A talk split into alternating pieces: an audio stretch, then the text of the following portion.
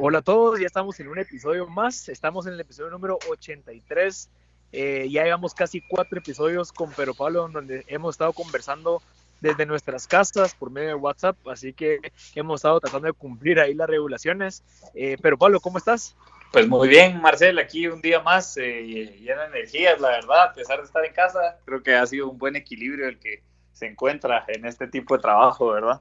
Sí, y fíjate que he estado pensando y creo que una de las cosas que hemos logrado concluir es que al final este tipo de contenido que vamos haciendo, ya estamos en el episodio número 83, al final el objetivo es empoderar a la, a la, audiencia, es empoderar al darle ese tipo de información como el que vamos a hablar hoy y como hemos hablado en los 83 episodios, en donde le estamos dando información de valor que ellos pueden utilizar para tomar sus decisiones en sus emprendimientos. Exacto. No, sí, al final creo que otro del contenido que hemos intentado eh, transmitir a bastantes de los oyentes es que eh, hay que eliminar esa barrera o ese gap de información valiosa entre empresas grandes que ya tienen esta información y pues los emprendedores o pequeñas empresas que quieren llegar a, a, otros, a otros niveles, digamos, ¿verdad? Sí, definitivamente, y por eso es que buscamos a personajes, así como el día de hoy que tenemos a Arturo Samayoa, que es el gerente general del campus tecnológico. Eh, muchos lo han escuchado, estoy seguro que es el campus de tecnología que está ubicado en zona 4, tienen casi ya tres edificios, bueno, tienen tres edificios ya casi llenos de emprendimientos de tecnología él es un ingeniero químico en la Universidad del Valle de Guatemala, tiene una maestría en administración de la UFM y también es profesor de MBA en la Universidad San Pablo de Guatemala. Así que creo que es una persona que nos va, bueno, y además tiene muchísima experiencia como gerencia en muchas industrias. Así que creo que Arturo nos va a venir a compartir muchísimas cosas. Arturo, no sé si nos escucha. Los escucho perfectamente. Hola Marcelo, hola. Pero Pablo, gracias por la invitación. Bienvenido, Arturo. Aquí en tu podcast. Muchas gracias. Gracias, pero, gracias Arturo. Qué, qué gustazo tenerlo aquí. Hace ratos que queríamos invitarlo para, para conversar sobre todo el ecosistema de, temas de emprendimiento en Guatemala. Pues usted es el gerente de uno de los ecosistemas más grandes eh, que existen en el país. Pero también creo que es una buena manera de empezar porque, digamos, ahorita ustedes como campus, como empresa inmobiliaria, también tienen muchos retos exactamente en esta situación en donde tienen que empezar a ver cómo hacen para manejar eh, esa situación que afecta también a los emprendedores. Entonces, tal vez nos gustaría comenzar por ahí, Arturo, en donde nos pueda comentar qué retos están, ustedes ahorita manejando para manejar esta, situación que nos encontramos. Pues, eh, pues retos, retos hay muchos, ¿verdad, Marcel? Eh, la, nosotros promovemos dentro de la, la, verdad que es el, el valor que se percibe del TEC siempre ha sido el generar este ecosistema. Eh, nosotros vendíamos la idea siempre de generar una comunidad y hoy en día esta situación que va a ser temporal está produciendo unos efectos permanentes donde ahora la, cercanía cobra una dimensión distinta. Eh, puedes estar cerca, sí, pero siempre y cuando estés a un metro y medio, dos metros de distancia. Eh, ¿De qué manera entonces nosotros ahorita, este reto, es cómo promovemos esta como nueva forma de, hacer comunidad, estando distanciados, pero sabiendo que la importancia que tiene el que todos estos factores que agregan valor puedan seguir eh, convergiendo. O sea, de qué manera podemos converger y realmente proponer y generar nuevas ideas, nuevos negocios, eh, nuevas oportunidades con este nuevo distanciamiento.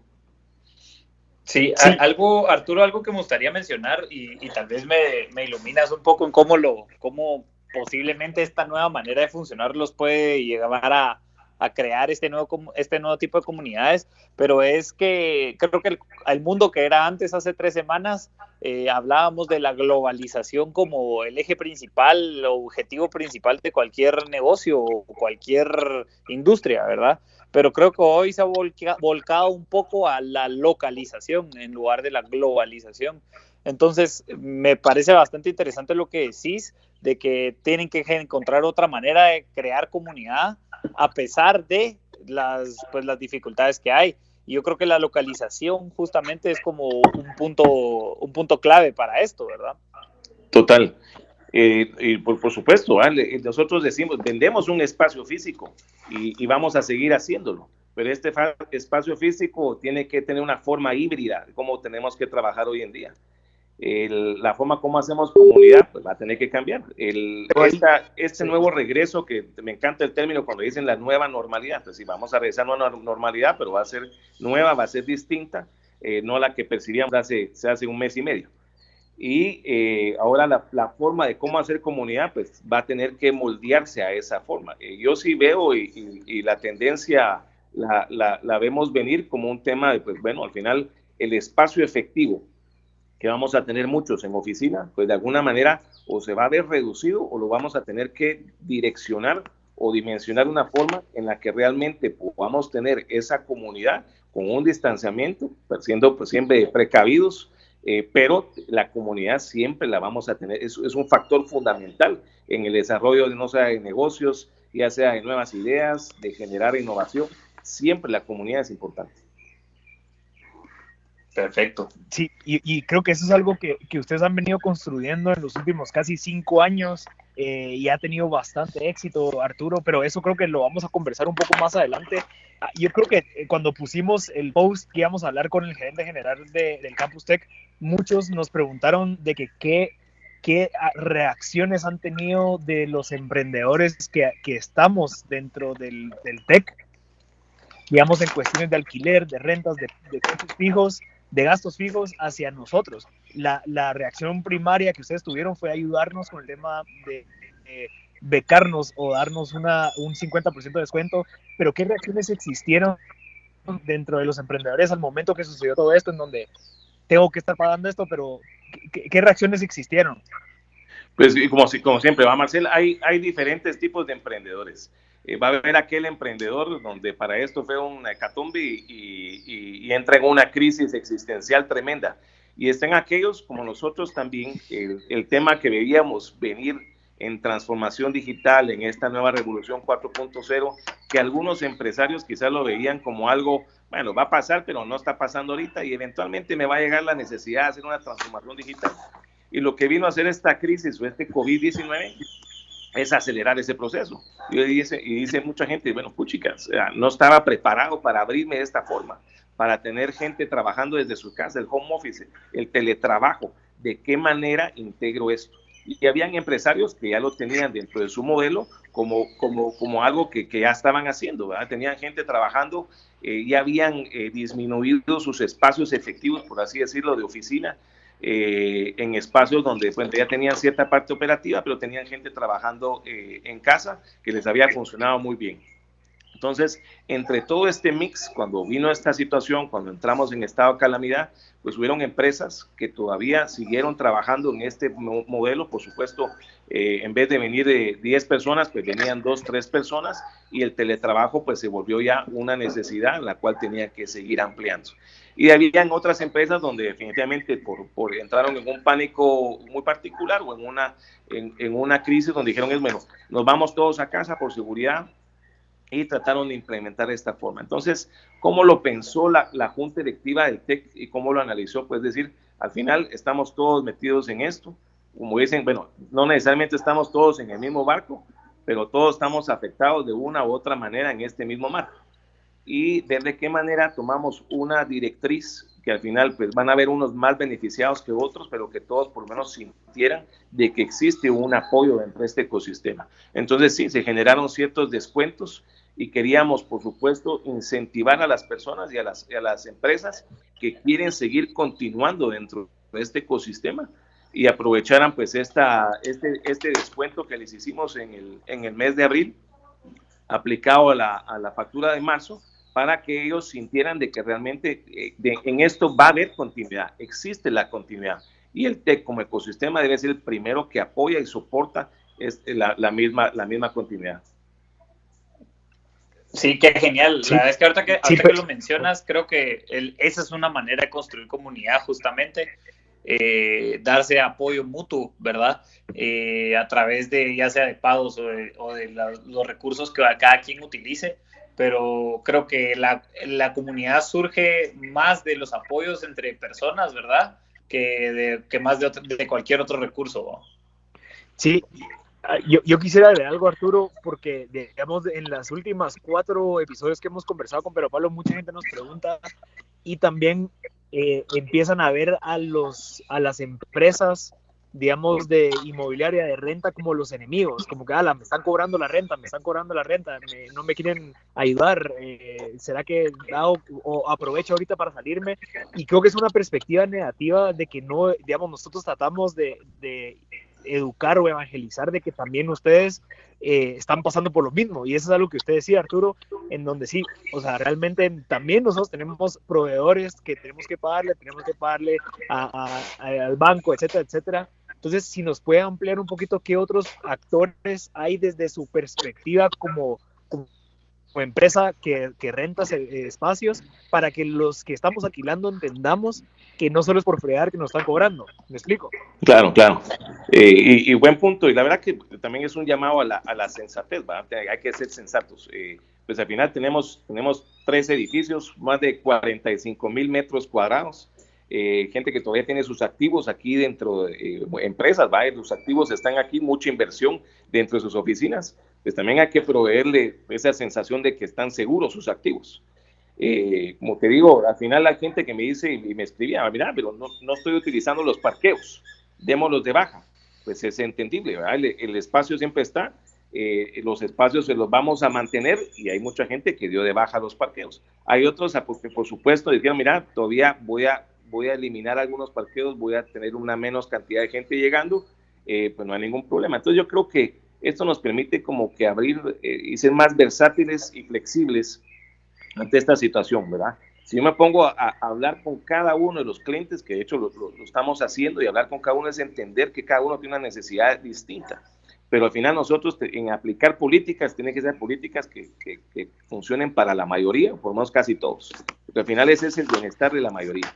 Pero igual, o sea, hay que mantener siempre eh, mantenimiento en el edificio, hay que pagar un montón de, de, costos que, que, no se pueden evitar por más que venga o no venga, no venga personas. Pero al final han habido empresas que sí han estado activas, que sí han estado trabajando, que tienen todos sus permisos, en su momento los buscaron, y otras que han vuelto otra vez a reintegrarse. Entonces empiezan a ver que, que la vida pues siempre estuvo, o sea, se les mantuvo el espacio, se les dio mantenimiento a sus, a sus lugares de trabajo, a, todo este ecosistema, no, no ha muerto, sigue vivo, sigue vivo y había que mantenerlo vivo. Entonces, en esa forma había que transmitirles también, entendiendo de que igual, o sea, si hay gente que no está usando el espacio, digo, ¿por qué vamos a ser nosotros también eh, intransigentes y decir, no, yo he visto muchos de los comentarios, al final dice, bueno, el, el, gobierno nos sigue cobrando impuestos, nos sigue cobrando eh, eh, todos estos tipos de gastos que viene y, y, las empresas que, son de renta no, están, no nos están beneficiando, nos siguen cobrando luz, nos siguen cobrando agua, nos siguen cobrando eh, el espacio. Perfecto. Entonces, hay que ser sensato, ¿verdad? Muchas gracias, Arturo. Súper valioso su, su, punto de vista y gracias por compartirlo. Vamos a ir al primer corte. Tenemos un montón de preguntas para usted, Así que eh, después del corte regresamos con más y los vemos aquí en cinco minutos. Gracias.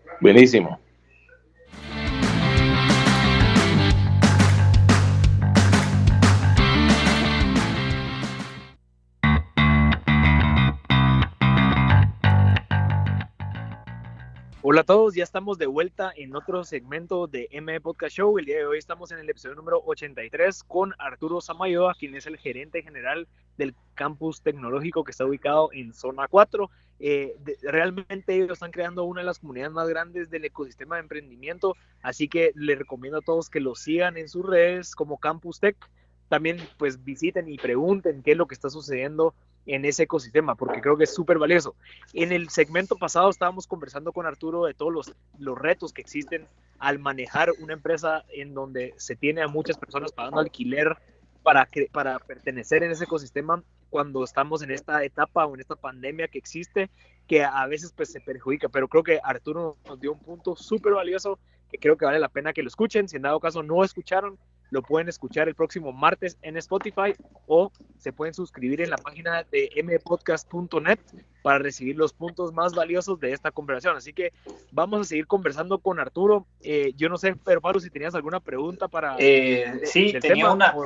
Me, me, llamaba, me llama bastante la atención, Arturo, el tema del rol de, de una junta directiva en estos casos. Nosotros aquí solemos hablar bastante de la gobernanza y creemos que la gobernanza es pues un eje principal de cualquier negocio.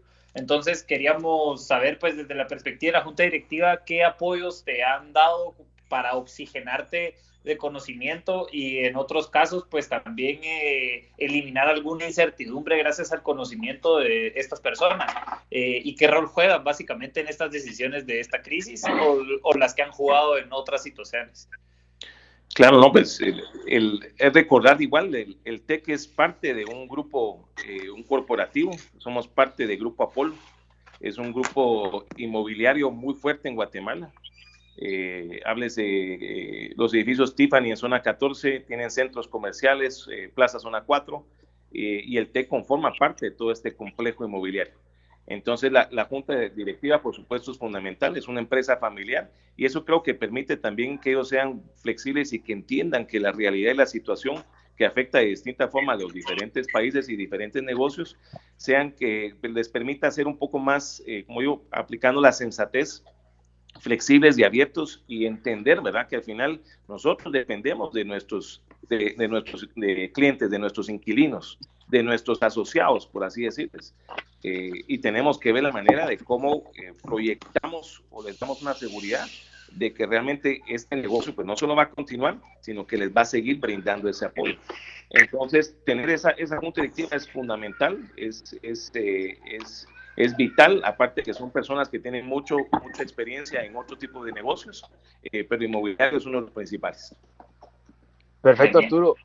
Eh, hay, una, hay una pregunta que quería empezar a tocar. Hace un año y cinco meses, eh, si no estoy mal, usted empezó como gerente en el campus. ¿Estoy en lo correcto? Correcto. ¿cómo, ¿Cómo recibió el TEC y, y qué, cómo, cómo, recibió el TEC eh, ¿cuáles fueron sus, sus primeros retos de, de ir algo tan grande con mucho potencial? ¿Cómo, ¿Cómo fue ese proceso? Gracias por la pregunta, Marcel. Pues la verdad que lo, lo recibí ya cuando estaba por terminarse el TEC 3. En, en su momento, pues quizá la junta directiva lo, lo, podían manejar de forma a nivel, a nivel de directores era más fácil pero ya con un tercer edificio y con la necesidad de proyectar, yo creo que es la más importante y el desafío más grande que he tenido es de qué manera proyectamos ese valor que tiene el ecosistema, qué es lo que realmente puede brindar el TEC como ecosistema para el desarrollo de Guatemala, desarrollo económico, para seguir generando más empresas en temas de tecnología y que sigan afectando y generando más ingresos para el país, pues, fuentes de trabajo, eh, muchísimos más beneficios para toda la comunidad. Y ese, ese creo que fue el principal desafío cuando, cuando, cuando tomé el TEC, es cómo realmente transmitimos el valor de ese ecosistema, eh, cómo lo seguimos fortaleciendo y proyectando, eh, no solo a la comunidad también eh, dentro de Guatemala, sino a nivel internacional.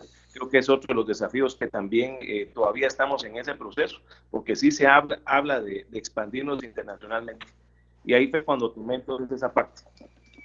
Interesante y digamos, obviamente cuando usted entró, eh, ya tenía pues más o menos oportunidades ya vistas como este de poder expandirlo internacionalmente. Creo que algo que mencionó usted, Arturo, es el, el hecho de que también hay que comunicar que existe este ecosistema, que, que, que, es uno de los retos iniciales de que la gente perciba el valor de algo que ya está creado como el, como el ecosistema que existe ahí.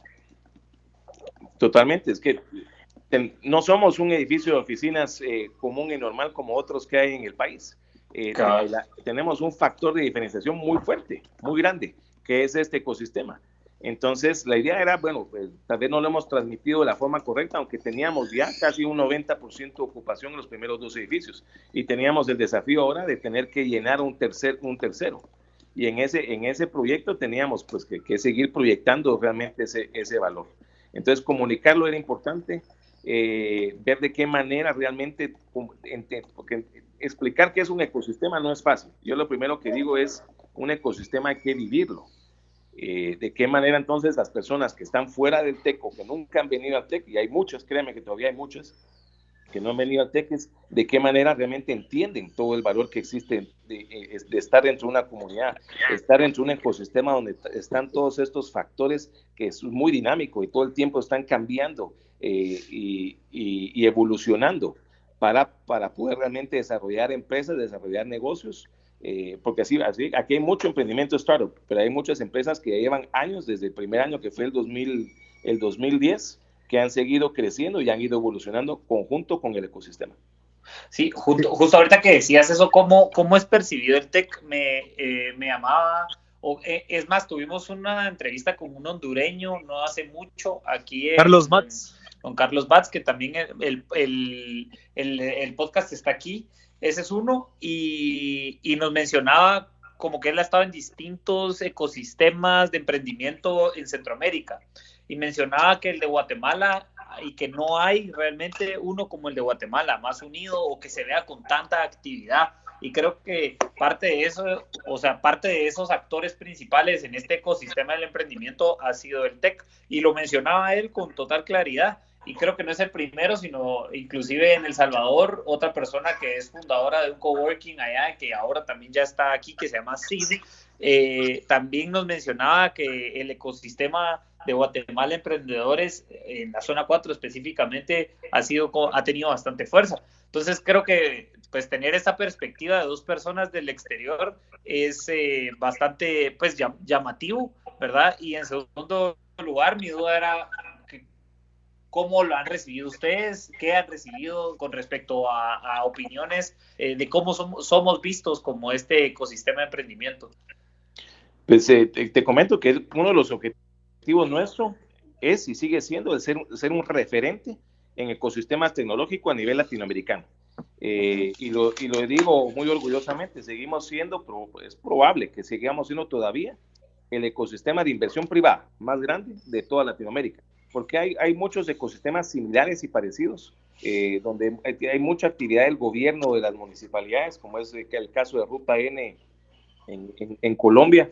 Hay otro muy fuerte, hay una, hay una comunidad fuertísima. el mercado más grande de tecnología sigue siendo el brasileño. Ahí tienen otras áreas, otro tipo de ecosistema, pero son muy apoyados por la parte del gobierno. Y nosotros somos iniciativa privada. Y eso es algo que nos diferencia de muchos ecosistemas. Pero la otra era realmente, eh, hemos, hemos generado, eh, y les comento, tuvimos aquí un curso, por ejemplo, de, de INCAE, vinieron muchos costarricenses y extranjeros aquí al TEC, aquí se llevó un curso de emprendimiento muy interesante. Y eh, ya habían escuchado el TEC, mas no conocían realmente la dimensión del ecosistema. Y se fueron, por supuesto, porque no tienen algo similar ni siquiera en Costa Rica. Tecnológica en Costa Rica, pero no tienen el que nosotros tenemos acá. Nos hace falta mucho más, no quiero decir que con eso hace falta muchísimo para proyectar y para comunicar realmente el valor que tiene el ecosistema en Guatemala y lo que ha hecho para, eh, para realmente desarrollar todo este valor económico en, Guatemala. Excelente, Arturo. Muchas gracias por, súper valioso. Eh, antes de, ir al, al, segundo corte, me gustaría saber ¿Qué visión vino usted? Cinco ¿Qué vino a poner? Eh, ¿qué, ¿Qué cambios? Pues yo creo que el principal objetivo era ese, era volver eh, realmente regresarle ese valor y cómo comunicarlo hacia afuera de realmente lo que es el ecosistema y la otra es, es realmente cómo, cómo, nos, cómo nos estamos proyectando, porque me decían, sí, nos, decían, bueno, el TEC que tienen relación ustedes con TEC de Monterrey, eh, no somos una universidad, no somos una academia, somos, somos eso y mucho más, ¿verdad? al final es, pues, es, es complejo explicarlo porque suceden tantas cosas, acá todo el tiempo estamos, eh, es, tan dinámico, eh, es, esto es una jungla, este es un, realmente es un ecosistema, es como una selva tropical donde pasan cosas y evolucionan todos los días. Entonces yo creo que este, este ha sido el principal objetivo. Eh, contigo, Marcel, hemos, hemos eh, trabajado ahorita unos podcasts, hemos eh, tratado de hacer más cosas en temas de, de cómo nos proyectamos en redes sociales, pero también al interno. Yo creo que lo más importante es realmente cómo le devolvemos ese valor a la comunidad y lo que la comunidad puede generar.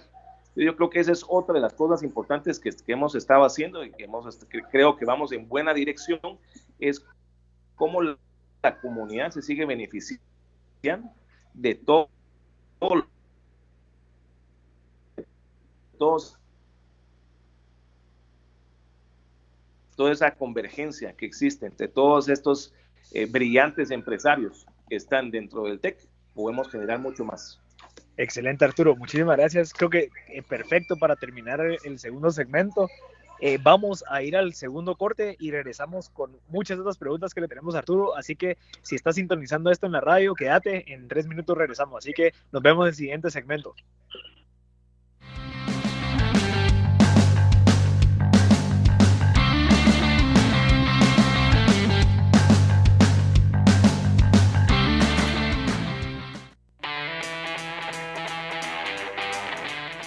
Gracias a todos por sintonizar el tercer segmento ya de M Podcast Show. El día de hoy, a la gente que se acaba de sumar, pues estamos conversando con Arturo Samayoa, quien es el gerente general del campus tecnológico. Si en dado caso te acabas de sumar, no te preocupes, el episodio va a ser subido el próximo martes en eh, M Podcast en Spotify y si en dado caso te quieres suscribir para obtener los puntos más importantes de esta conversación, lo puedes hacer en mpodcast.net. Así que vamos a continuar conversando con Arturo. Hay muchísimas preguntas. Arturo, eh, usted comentó algo bien interesante en el segmento pasado sobre el tema de la inversión privada. ¿Qué inversiones o cómo funciona el tema de la, del fondo de inversión que ustedes manejan? Eh, ¿Qué proyectos han nacido del TEC a base de esa inversión? Si nos puede ampliar un poquito eso. Eh, bueno, eh, cuando hablaba de inversión privada, es al final es cómo levantaron estos 45 mil metros cuadrados de, edificios y, espacios físicos para crear este ecosistema. Pero ah, uno, en, este ecosistema, en particular, una de, las, de las partes fundamentales también para el desarrollo de empresas eh, y de emprendimiento, por supuesto, es la parte de, inversión. esa parte, puede decir, puede, puede ser uno todavía de nuestros pilares un poco débiles, porque todavía no, no está, el, voy a decir yo, el, la, la infraestructura eh, ideal en Guatemala para que existan, por ejemplo, muchos inversores o, fondos de inversión o, venture capitalists o angel investors que realmente tienen fondos serios, pero se está formando. Ese es parte otra, otro de los objetivos nuestros, es ver de qué manera apoyamos a Guatemala en ese sentido para que se empiece a fomentar y a generar más fondos de inversión para tecnología en un país que no está acostumbrado a esto, ¿verdad? Muchos, nosotros recurrimos mucho a, la banca y a la banca tradicional, pero fondos de inversión hay muy pocos. Y estamos en ese proceso de conformar incluso un fondo propio de, del TEC. Interesante. E-, eso creo que es algo, algo importante e interesante. Si no estoy mal, lo conversamos con usted, Arturo, hace un par de meses, en donde estaba acabar la plática para empezar a trabajar en ese fondo. Así que eh, realmente creo que todos los emprendedores lo desean eh, con muchas ansias, porque creo que sería algo bien interesante para el ecosistema. Hay, hay varios proyectos que han nacido del TEC. Eh, no sé si me puede contar alguno de ellos para que la gente entienda más o menos cómo, cómo fue el proceso en donde hubo esa creación o esa sinergia entre los emprendedores para crear esos proyectos tan exitosos? Pues aquí, aquí han, habido proyectos que nacieron de acá, desde, desde que inició el TEC1 en el, en el 2008, que se puede decir fue la creación eh, en, en, planos de lo que es hoy el, primer edificio y se empezó a llenar en el 2010. Eh, hay empresas eh, que se vinieron y ya están establecidas y hoy por hoy todavía están funcionando en el TEC lo, aquí hemos visto que se han generado negocios, eh, sobre todo negocios, eh, de entre empresas que cada uno tiene una, una parte que, aporta eh, o, que, o, que, o que viene a complementar con otra, otra empresa y se han generado negocios nuevos. Y empresas que han nacido acá han sido, empiezan, por ejemplo, en el coworking. Y el, el ejemplo que voy a dar, el más claro que hemos tenido, es el que hoy por hoy, si ustedes conocen a, a, Zoom, no voy a decir de Zoom la aplicación que, manejamos hoy en día, sino Zoom, la plataforma de pago que usa PayPal, eh, em, inició aquí en, en el TEC eh, con Kyle Pasarelli, es un personaje muy conocido, yo no tengo el gusto de conocerlo, pero sé que tal vez algunos de ustedes han escuchado. Sí. Empezó en coworking, eh, evolucionó, generó Blue Kite, que es una de las empresas que, que tiene una forma de pago, una fintech, y evolucionó de tal forma que hoy por hoy eh, tiene su propio eh, espacio físico cerca del TEC, que está en el mismo 4 grados norte. Eh, lo compró PayPal y hoy es, es, Zoom, ¿verdad? Es una plataforma de pago muy, muy interesante. ese, ese, creo que es el ejemplo más claro que hemos visto y esperamos, por supuesto, ver otros. Mencionaban ustedes ahorita a Ica, a, Carlos Matz. Carlos, esperamos que sea otro de esos y quien quita, ¿por qué no? Eventualmente queremos ver que, el primer unicornio, si vamos a hablar de unicornios en Guatemala, pues que, sea el TEC. Ese debería ser nuestra visión. Queremos aquí que empresas salgan donde realmente pues va a generarse sinergia, que evolucionen de tal forma que sean empresas que se convierten en un unicornio. ¿Por qué no? No, yo, creo que yo creo que ese es el, el, objetivo cabal de un ecosistema de emprendimiento, como brindar todos los ejes o actores principales para poder conseguir inversión, canales de venta, eh, espacios de convivencia para el trabajo de oficina, eh, etcétera. Creo que eso cabal es como uno de los objetivos principales de un ecosistema y a mi criterio creo que el TEC lo ha hecho eh, bien a, todas sus capacidades y qué interesante esto que, que hablas del, del fondo de inversión. ¿Tienes alguna idea de hacia qué tipo de inversiones estarían enfocadas? Es decir, serían enfocadas en tecnología y también de riesgo, es decir, un poco el segmento parecido al que maneja eh, hoy el, el TEC. Eh, pues sí, no, la, intención es, eh, yo creo que ustedes entrevistaron a, otra, a otro personaje que ha estado muy involucrado con nosotros, que es José Ordóñez. Sí. José, José es un excelente inversionista y tiene una visión muy particular en cuanto a generar estos fondos de inversiones, pero principalmente, y a tener tu respuesta, es sí, siempre tendría que ser en tecnología. Eh, como sabemos, en estas eh, eh, hay un mayor riesgo, por eso es de que hay menos como que aceptación a invertir en este tipo de proyectos porque el riesgo tiende a ser muy largo. A veces se está invirtiendo en, en cosas intangibles y en proyectos o en modelos de negocio que no han funcionado, o sea, que no son atípicos o son totalmente nuevos. Y apostarle a eso implica un gran riesgo. Pero así nació Silicon Valley en Estados Unidos. Eh, era apostándole en que existe esa, esa, voy a decir de facilidad, porque también el gobierno de Estados Unidos de cierta manera facilita que exista esa eh, ese, eh, aceptación al riesgo, o por lo menos puedan, puedan invertir en proyectos de alto riesgo aquí en Guatemala todavía tendemos a castigar un poco esos proyectos. Entonces, esa es parte de lo, que, de lo que Guatemala tiene que trabajar, o el ecosistema, nosotros junto con, el gobierno tendríamos que trabajar para poder, eh, de qué manera no castigar tanto proyectos de alto riesgo. Gracias, Arturo. Eh, ¿qué, ¿qué, personajes o qué actores claves están relacionados con el campus tecnológico para, para Cabal? O sea, ¿qué otros actores, digamos, ya sea públicos o privados, existen dentro del ecosistema eh, del país local, nacional, que están involucrados para desarrollar este, esta, visión a largo plazo de crear el Silicon Valley en Guatemala? Pues eh, aquí la, la verdad, y, y, más que todo, pues sigue siendo una invitación, eh, pero trabajamos muy de cerca con el gobierno, queremos trabajar más, trabajamos muy bien con el, con el Viceministerio de Economía, tratamos de trabajar muy de cerca con las, con las cámaras, somos parte de la Cámara de Industria, pero un, Silicon Valley como fue, y eso es por hoy, en Estados Unidos, eh, los, los factores que lo hicieron exitoso fueron, por supuesto, la iniciativa privada, las universidades y, la, y el gobierno. Esas son eh, tres, tres pilares fundamentales en el ecosistema. Entonces, eh, tenemos muy buena relación con todas las universidades, especialmente la, la del Valle y la Galileo. Eh, y por supuesto en el gobierno. Pero esto es parte, como digo, de lo que estamos todavía trabajando porque tenemos que reforzarlo. Este es simplemente es un proceso evolutivo y, la misma eh, forma de pensar, los, los paradigmas que tenemos que romper en Guatemala y cambiarlos es para ver de qué manera seguimos integrando. Y de verdad que este es un proceso de integración. Entre más instituciones, factores que puedan apoyar se, se, se incluyan, mucho más efecto positivo puede tener esto.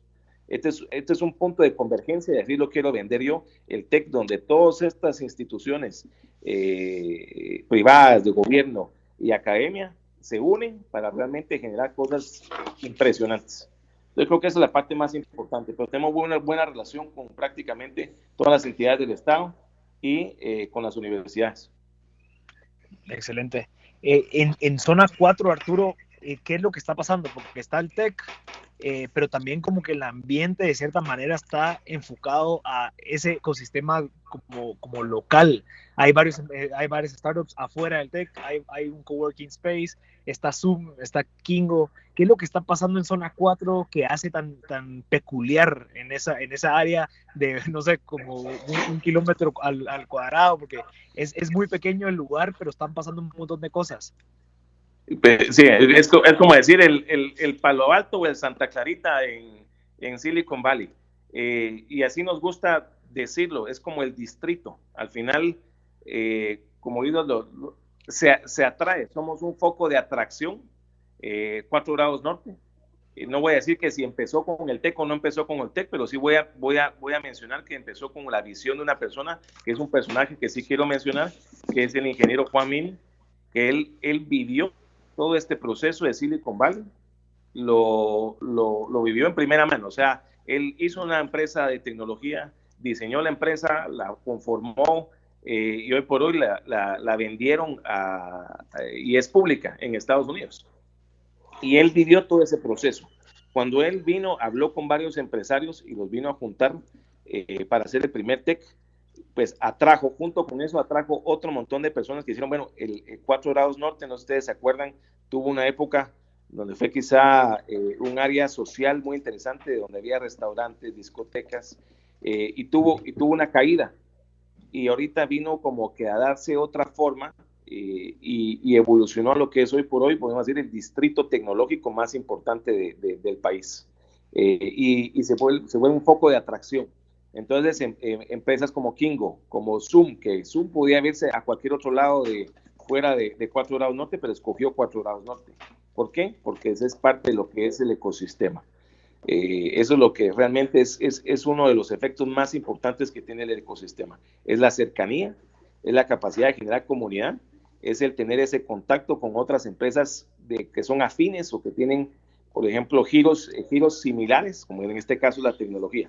Yo creo que esa es la parte importante y sí, cada vez yo siento que va a ir evolucionando más. Cuatro grados norte, no digamos el TEC, esperamos siga creciendo en un cuarto y un quinto edificio para seguir alimentando este ecosistema.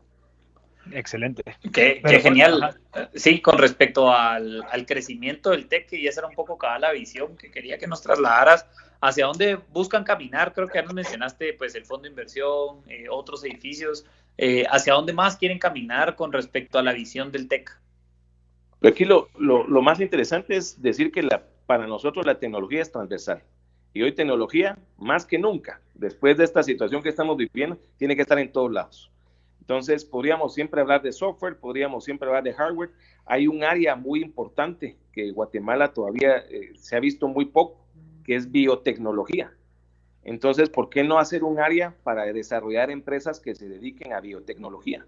A hacer más hardware, a diseñar más equipo, eh, a ver de qué manera tenemos o integramos más la tecnología. Entonces, va mucho en esa línea conforme nosotros vayamos viendo o, entendiendo la adaptación de tecnología, en el país, por supuesto que vamos a tener que brindar estos espacios para que el ecosistema siga creciendo. Entonces, hay planes, por supuesto, de un TEC 4 que quería, eh, quiere, quiere enfocarse un poco en esa parte de biotecnología y en un quinto, por supuesto, donde queremos ya empresas que ya hayan llegado a ese nivel o estén creciendo a un nivel tal, y Dios quiera, ¿por qué no? Un, unicornio esté instalado en un quinto edificio. Qué genial, qué genial. Y, si hay espacio para los para el cuarto y quinto edificio en zona 4. Sí, sí, sí hay espacio. Todavía se está negociando una parte, pero sí hay espacio. Eh, aquí, aquí creo que lo importante es es, se puede ir ampliando el, área y el distrito, pero el epicentro seguimos siendo nosotros. Aquí es donde realmente eh, nace y donde se va a seguir generando estas olas y, este efecto de, de qué manera replicamos lo que estamos haciendo en el resto del país. Entonces, hoy hablamos de distrito 4 grados norte, pero podemos hablar distrito zona 4. Podemos hablar distrito zona 4, zona 10, zona 14. Al final, queremos seguir expandiendo. Pero la tecnología sigue siendo transversal. Hoy es una necesidad eh, yo creo que eso es lo que va a ayudar a que al final, si espacio, espacio, al final vamos, se va a ir, se va a ir consiguiendo. Eh, conforme lo vayamos necesitando, seguro que se va a ir abriendo ese espacio. Buenísimo, Arturo. Vamos a ir al, último al último corte. Eh, todavía nos quedan 15 minutos de conversación con Arturo Samayoa, el gerente general del campus tecnológico, que lo vamos a seguir conversando después de ese corte. Así que no, no nos no, no corten la radio, sino que espérenos. En tres minutos regresamos.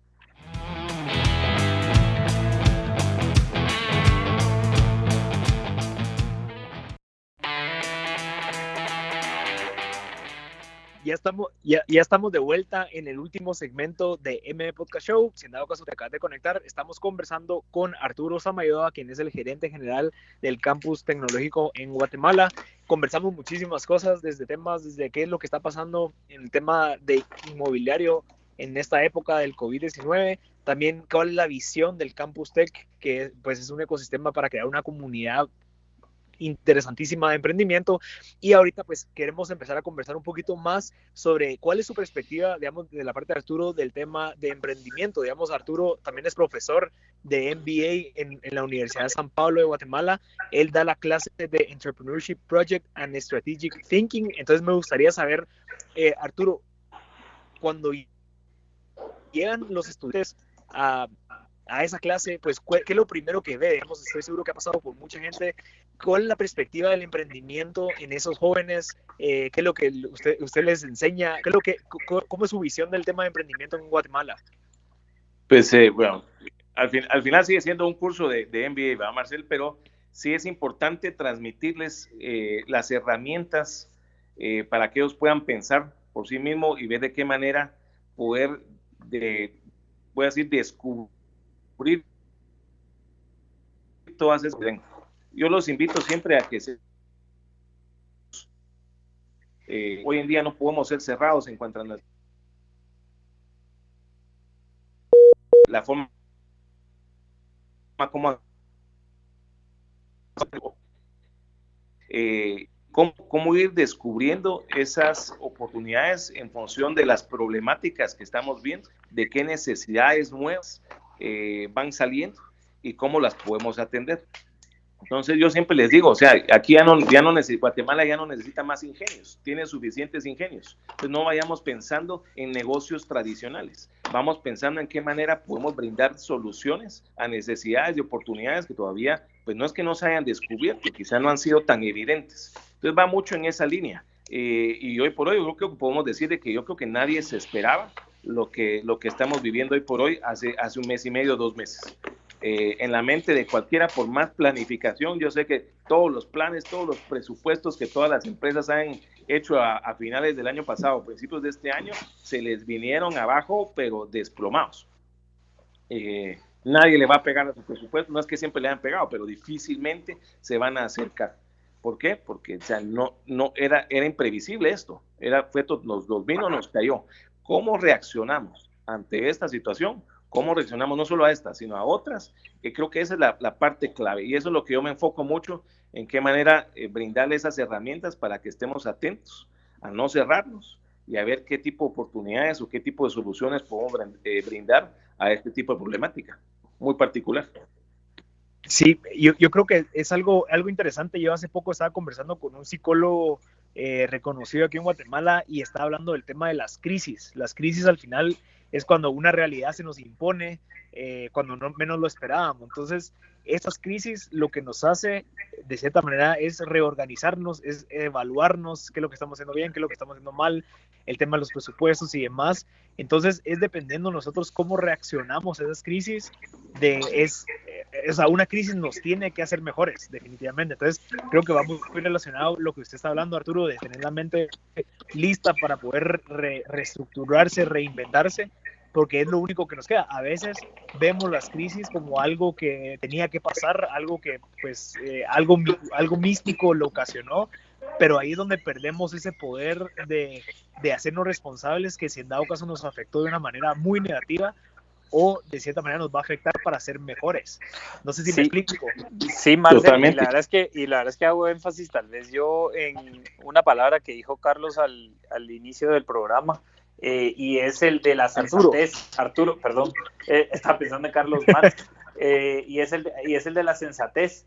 Eh, me quedo bastante con eso porque me parece bien aterrizado en de que los problemas solo duran un día, eh, básicamente, y que la medida que se construya hacia eso, pues los problemas que tenemos hoy los solucionamos hoy, ¿verdad? Y creo que para, para emprendedores que tienen visiones de largo plazo, como bien nos las ha comentado Arturo, inclusive pensando desde el, desde el TEC, hay que tener la sensatez del día y solucionar los problemas del día, y más en una crisis, ¿verdad?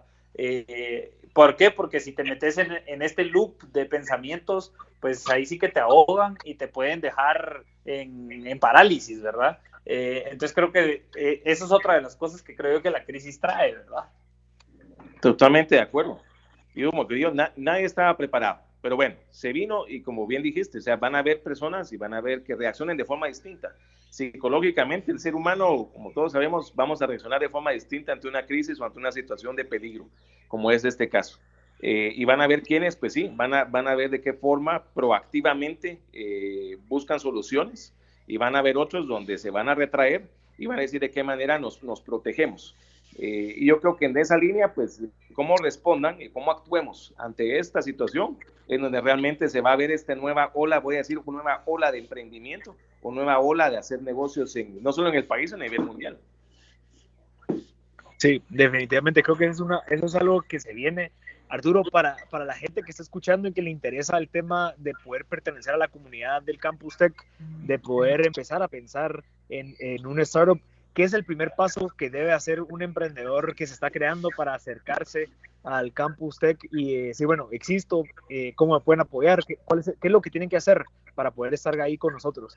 Como, como yo siempre digo, el, el, el inicio para mí lo, lo principal es tener la voluntad con voluntad, aquí nosotros tenemos las puertas abiertas y recibimos a quien quiera, tenga una idea, tenga una idea de negocio, tenga un modelo interesante.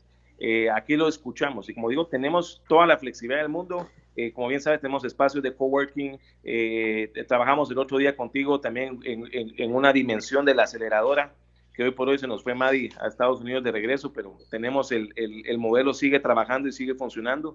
Eh, y, que nos vean realmente como un lugar donde el, emprendimiento es posible. Y no solo eso, sino también la evolución del emprendimiento, el crecimiento de las empresas es posible. Aquí una empresa puede venir a acercarse desde una oficina virtual para tener una, una dirección eh, física o siempre, por supuesto, dentro de la legalidad y dentro del formalismo empresarial. Eh, hasta luego agarrar una pequeña oficina, un espacio de, de 2, 3 metros cuadrados con, una mesa, hasta agarrar una oficina de 700 metros si así lo quisieran. Entonces digo yo, siempre es la voluntad. Eh, venir acá, tenemos eh, también muchos cursos, eh, está la parte de DUTEC, tenemos de ITEC, tenemos la parte de, como bien sabes también, del, del, de nuestro Makerspace, el TECLAB, el Makerspace, y esto también es algo bien orgulloso para nosotros y como guatemaltecos, es el de inversión privada más, ese sí está comprobado y oficialmente, el de inversión privada más grande de Latinoamérica.